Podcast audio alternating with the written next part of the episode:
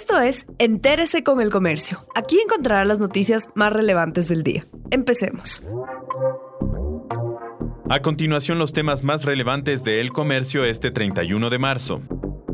33.000 pruebas para diagnosticar COVID-19 dispone Ecuador en esta semana. Unas 18.000 pruebas rápidas para detectar el COVID-19 ya se encuentran en los laboratorios del Instituto Nacional de Investigación en Salud Pública. También en esta semana llegarán otros 15.000 exámenes donados por la Organización Panamericana de la Salud. Estas son del tipo PCR que tienen eficacia del 80%.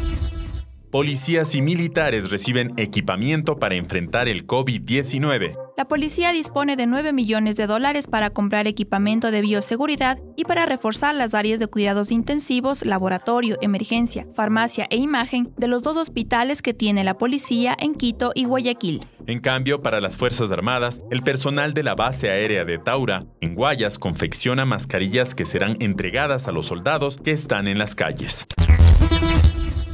Ecuador suspenderá vuelos de repatriación por incumplimientos de retornados. La ministra de Gobierno María Paula Romo indicó que serán suspendidos los vuelos de repatriación de ciudadanos ecuatorianos debido a que muchos de los que retornaron incumplieron las medidas de aislamiento obligatorio. Los vuelos van a estar suspendidos mientras podamos terminar la cuarentena o el aislamiento de quienes ya han llegado al país, dijo Romo.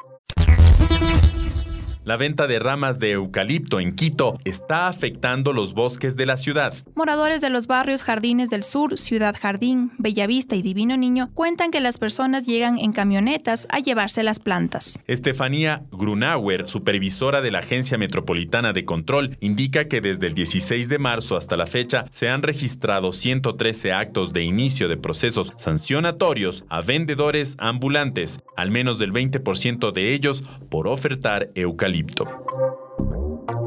Gracias por acompañarnos. No olviden seguirnos en Facebook, Twitter e Instagram como El Comercio Com.